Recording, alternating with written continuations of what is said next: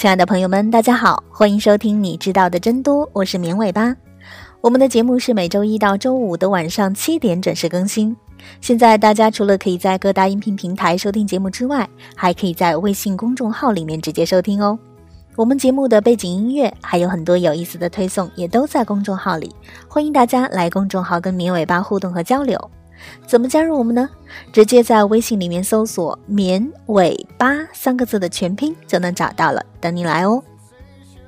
怀孕生子作为生命新阶段的开始，往往让人欣喜和幸福。然而，关于怀孕能不能养宠物的问题，常常造成很多家庭的分歧。其中争论最大的一点是认为宠物会传染弓形虫给孕妇，造成胎儿畸形、流产等后果。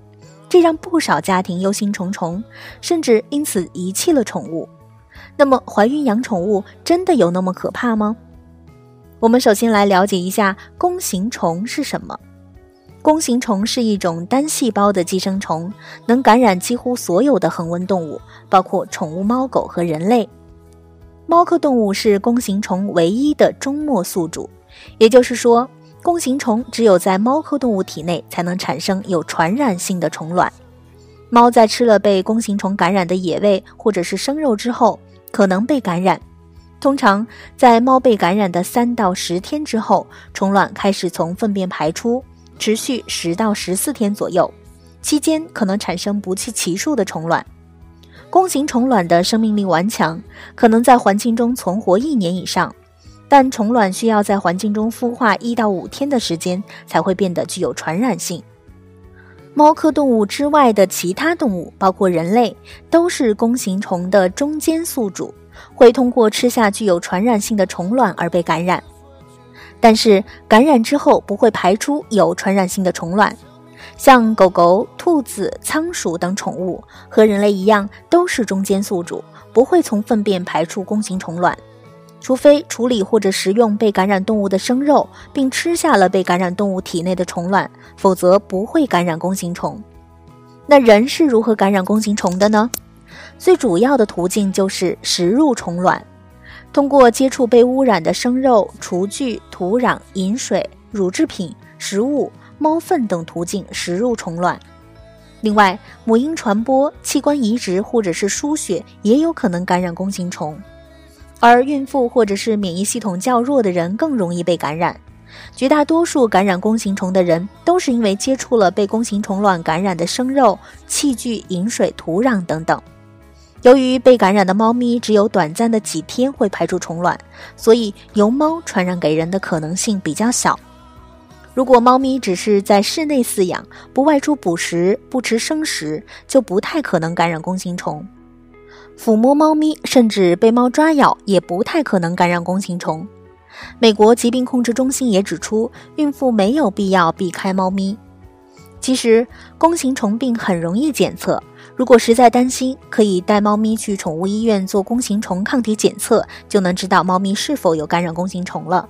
准妈妈的孕前检查中有一项是 TORCH 检查，其中的 T 指的就是弓形虫。做这个检测就知道自己是否有感染弓形虫了。那么，准妈妈应该如何避免感染弓形虫呢？要注意，不要食用生肉或者是烹煮不透的肉。蔬果要在削皮或者是彻底清洗之后再食用。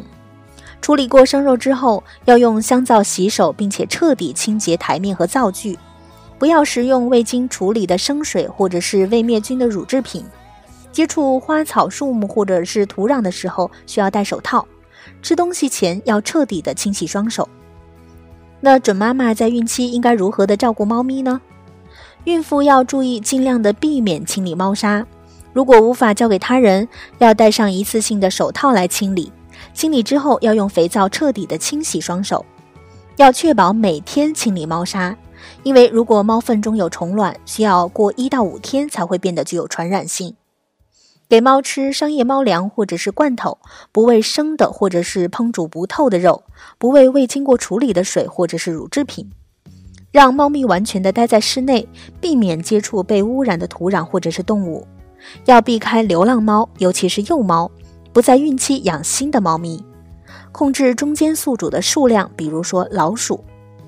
另外呢，还要注意定期为宠物做体内体外驱虫，定期给宠物做粪便检查，定期给宠物接种疫苗，提前做好宠物的行为训练，帮助宠物更好地适应即将到来的新生儿。宠物陪伴我们度过了人生的悲欢喜乐，给予了我们最大的宽容和善意，教会我们如何理解和照顾小生命，让我们变得更有责任心和同理心。科学喂养，不离不弃，本应是在决定养宠物的那一刻就应当坚持下去的事情。面对世人对宠物的误解，你作为它的全世界，作为它在这个世上唯一的依靠，是否能够理解和保护它呢？好的，以上就是本期节目的所有内容了，感谢大家的收听，也欢迎大家关注“绵尾巴”的微信公众号。